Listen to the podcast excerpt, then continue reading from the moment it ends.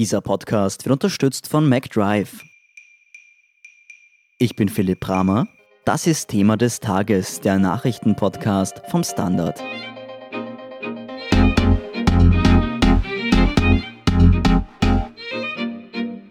In der Postenschacher-Affäre rund um die Casinos Austria stand vor allem die FPÖ im Mittelpunkt. Vermutet wird ein Deal zwischen der FPÖ und dem Glücksspielkonzern Novomatic. Neue Dokumente zeigen jetzt, dass auch die ÖVP bis zum Hals in der Casinos-Affäre steckt. Sie wollten eine Liberalisierung des Glücksspiels durchsetzen, und zwar ganz ohne den Koalitionspartner. Fabian Schmidt hat recherchiert. Fabian, in der Causa Casinos ist ja inzwischen viel passiert. Äh, vielleicht kannst du mal kurz die Ausgangslage der Glücksspielbranche und der Casinos Austria erklären, wie sie 2018 war. Ja, also wir haben da die Casinos Austria AG, die CASAG, eigentlich als Besitzer wichtiger Monopole also es gibt eine Online-Lizenz, die besitzt die CASAG. Es gibt eine Lotterielizenz, die besitzt die CASAG. Jetzt wird das Ganze kompliziert. Die CASAG ist nur teilweise ähm, staatlich. Anteile besitzt eigentlich die direkte Konkurrenz, nämlich die Novomatic und auch die tschechische Satska. Und deshalb einigt man sich dann quasi auf gewisse Deals, dass die Novomatic zum Beispiel für die Games die bei der Online-Lizenz enthalten sind, Spiele liefern kann. Aber die Ausgangslage ist eigentlich so, dass du einen teilstaatlichen Akteur hast, der sehr viele wichtige Lizenzen besitzt und dann hast du noch den ganzen Rest, der eigentlich auch immer mehr vom Markt verliert.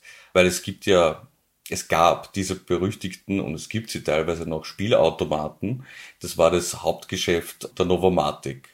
Das ist das sogenannte kleine Glücksspiel und damit bezeichnet man, sagen wir das ein bisschen vereinfacht gesagt, alle Automaten, die jetzt außerhalb von Casinos sind. Also das ist das, wenn man einen Kaffee trinken geht, irgendwo in einer größeren Straße in Wien und dann sieht man einen Vorhang in ein Hinterzimmer, dann kann man davon ausgehen, dass dort Automaten gestanden sind früher oder vielleicht jetzt noch stehen, weil es gibt auch sehr viel Illegalität in der Glücksspielbranche.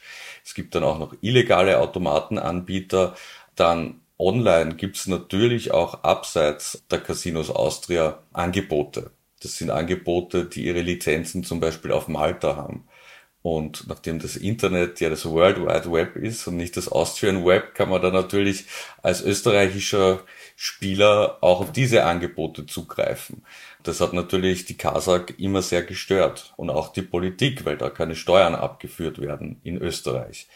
Das heißt, wir haben eine Branche, die sehr stark reguliert ist, die auch mit der Illegalität von einigen Akteuren konfrontiert ist. Und da wird's dann immer haglich, kann man sagen. Weil je mehr eine Branche reguliert ist, desto mehr braucht sie natürlich die Politik und desto mehr lobbyieren dann auch ihre Vertreter bei der Politik. Mhm. Und was wollte die ÖVP jetzt konkret ändern damals? Also uns liegen jetzt Pläne vor. Der Startschuss war quasi im, im Juni 2018. Da wurde im Finanzministerium eigentlich eine umfassende Liberalisierung des Marktes geplant. Ähm, da ist zum Beispiel zu lesen, dass es Online-Lizenzen geben soll, also Mehrzahl, mehr als eine Online-Lizenz. Außerdem wird davon gesprochen, dass das kleine Glücksspiel eine Bundeslizenz mehrere Bundeslizenzen dafür zuständig sein soll. Also das habe ich vorher vergessen. Das kleine Glücksspiel ist Ländersache.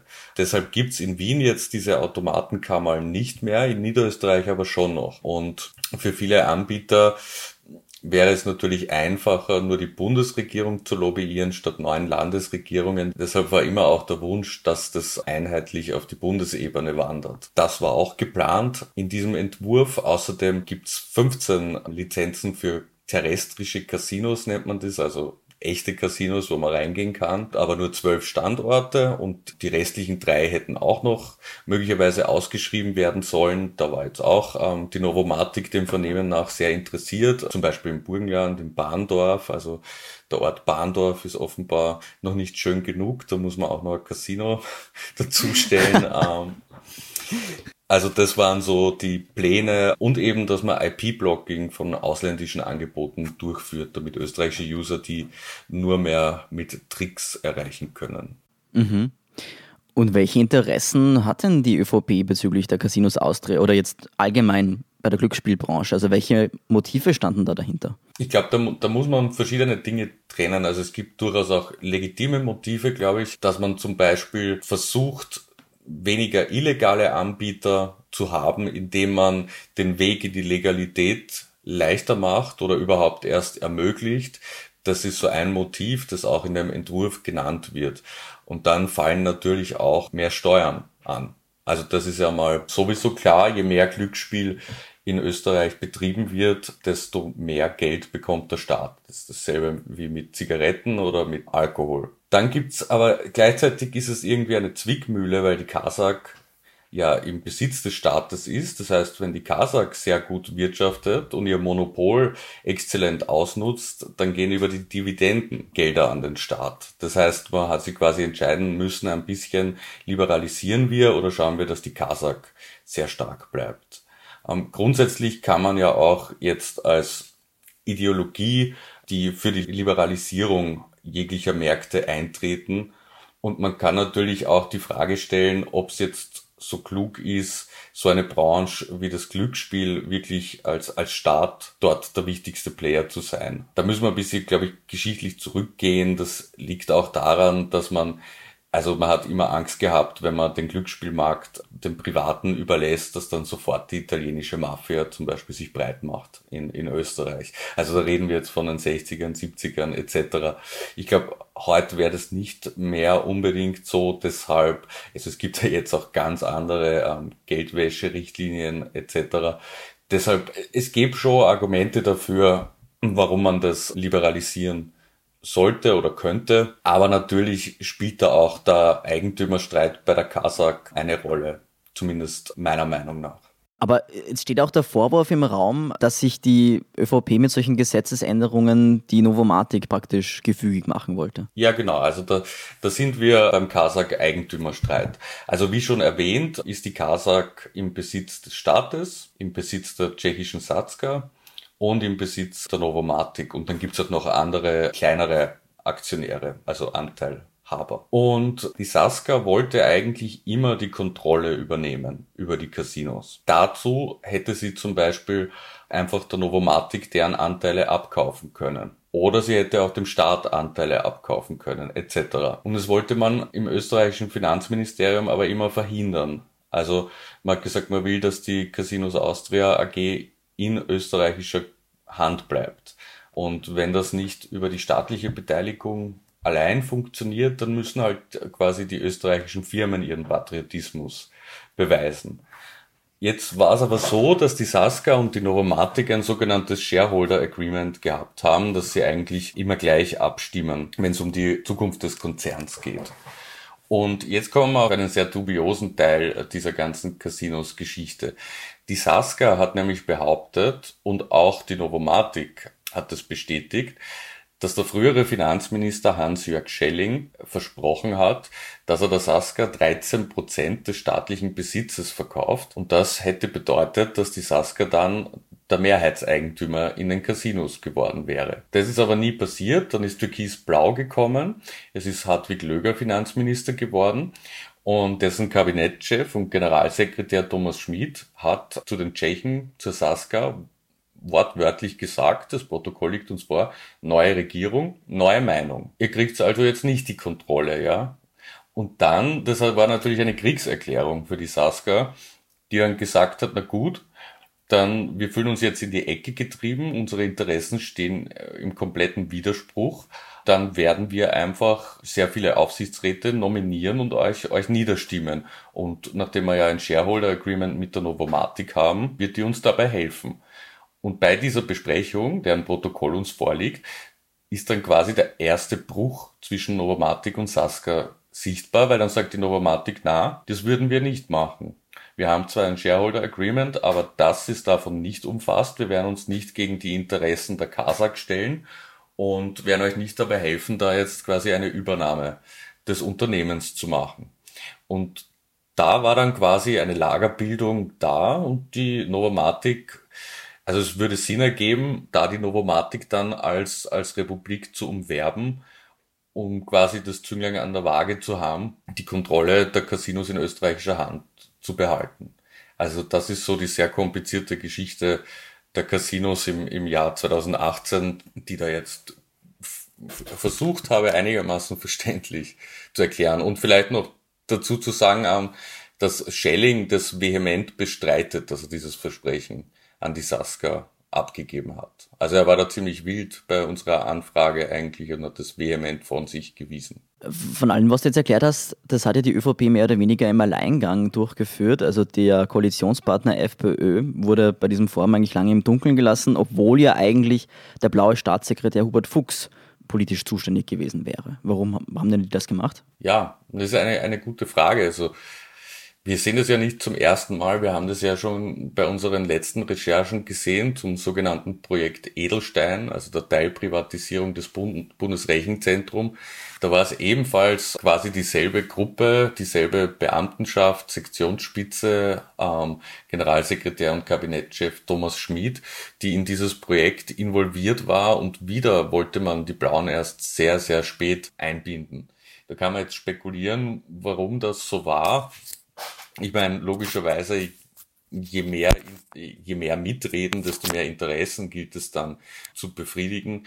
Aber irgendwann hätten sie es ja der FPÖ vorlegen müssen. Also das ist alles ein bisschen merkwürdig. Vor allem, weil kurz zuvor, also im Frühjahr 2018, tauchte auf einmal eine Glücksspielnovelle auf, sogar auf der Parlamentswebsite, und die wurde dann blitzschnell zurückgezogen.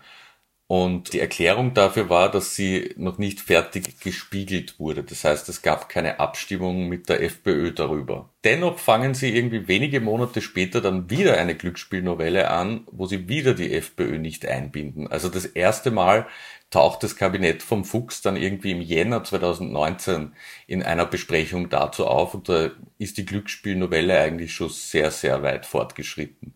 Also ich könnte mir vorstellen, dass das vielleicht auch einfach dass man sich gedacht hat, na ja, wir wollen da einfach, einfach durchregieren und wir werden das dann schon irgendwie hinkriegen, dass die FPÖ zustimmt. Jetzt ist ja die ÖVP noch immer oder beziehungsweise schon wieder in der Regierung. Wie geht es dann mit den Casinos beziehungsweise mit Glücksspiel im Allgemeinen weiter? Naja, also man muss eigentlich sagen, dass sich alle Beteiligten ziemlich verzockt haben mit dieser ganzen Angelegenheit, weil die Saskia ihr großes Ziel erreicht hat und jetzt 55 Prozent an der Kasak besitzt. Also das ist dann alles durch, zuerst hat so ausgeschaut, als ob man jetzt noch eine friedliche Lösung findet. Das war eben die berüchtigte Bestellung des neuen Vorstands und nämlich äh, mit Bettina Glatz-Kremsner, die schon sehr lange bei der Kasak war, dann kurzzeitig auch ÖVP-Vizeparteiobfrau, dann kurzzeitig als Finanzministerin im Gespräch. Ähm, sie blieb dann in der Kasak, wurde Teil des neuen Dreiervorstand, außerdem der blaue Bezirksrat Peter Siedlow, der mittlerweile hinlänglich bekannt ist, glaube ich, und die Saska hat auch einen Vertreter nominieren können für den Vorstand. Und ganz kurz hat man geglaubt, so kann man jetzt in die Zukunft gehen ähm, in den Casinos. Und dann kam einerseits die anonyme Anzeige, die eben berichtet hat von Postenschacher und einem Deal zwischen FPÖ und, und Novomatic. Und dann kam auch noch das Ibiza-Video und da ist das dann einfach alles, muss man wirklich sagen, die ganze Branche explodiert, weil wir hatten dann eben die Hausdurchsuchungen bei der Novomatic, die Vorwürfe gegen Sidlo, der halbe gefühlt, sage ich mal, und überspitzt der halbe Aufsichtsrat der Casinos ist irgendwie beschuldigt im Strafverfahren. Es gilt die Unschuldsvermutung. Und ja, also sehr viele Turbulenzen. Und jetzt das hat dann die, die Saska ausnutzen können, um die Kontrolle in der Kasak zu übernehmen, weil Novomatic auch gesagt hat, uns interessiert das jetzt nicht mehr, wir verkaufen jetzt die Anteile, also so quasi Mic Drop in der Glücksspielbranche und ja, Jetzt muss man wahrscheinlich ganz von vorne anfangen, was, was eine Gesetzgebung betrifft und überhaupt geht's der Branche ja verheerend. Auch jetzt kommt da noch die Corona-Virus-Krise dazu. Am Rauchverbot leiden die Casinos auch und die neuesten Meldungen sind, dass halt ein umfassendes Sparpaket geben wird bei der Kasak und 500 Mitarbeiter abgebaut werden müssen.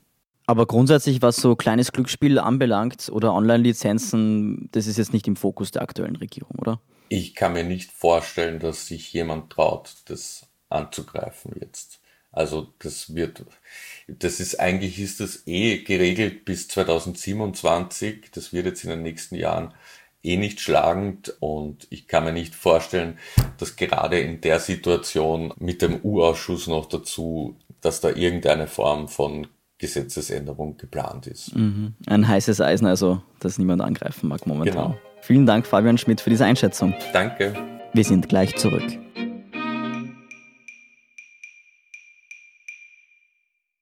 Wenn du endlich wieder einen Big Mac genießen willst oder du gerade im Auto unterwegs bist, dann stell dir vor, McDonald's bringt's jetzt wieder.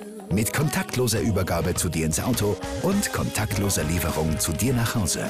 It's good to be safe mit McDrive und McDelivery. Und hier ist, was Sie heute sonst noch wissen müssen.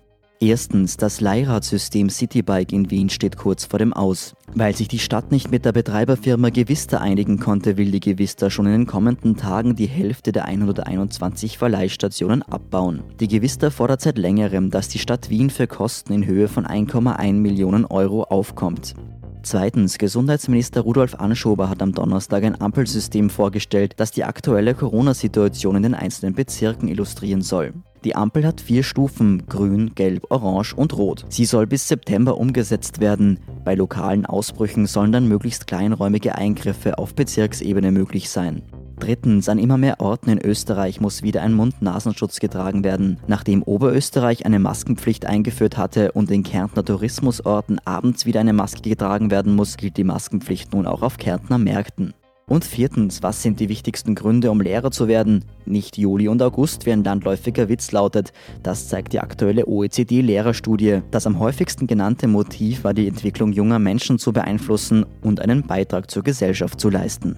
Mehr dazu und die aktuellsten Informationen zum weiteren Weltgeschehen liefert Ihnen wie immer der Standard.at. Um keine Folge von Thema des Tages zu verpassen, abonnieren Sie uns doch bei Apple Podcasts oder Spotify. Unterstützen können Sie uns mit einer 5-Sterne-Bewertung und vor allem, indem Sie für den Standard zahlen. Alle Infos dazu finden Sie auf abo.derstandard.at und dst.at slash supporter. Danke für Ihre Unterstützung. Ich bin Philipp Bramer, Baba und bis zum nächsten Mal.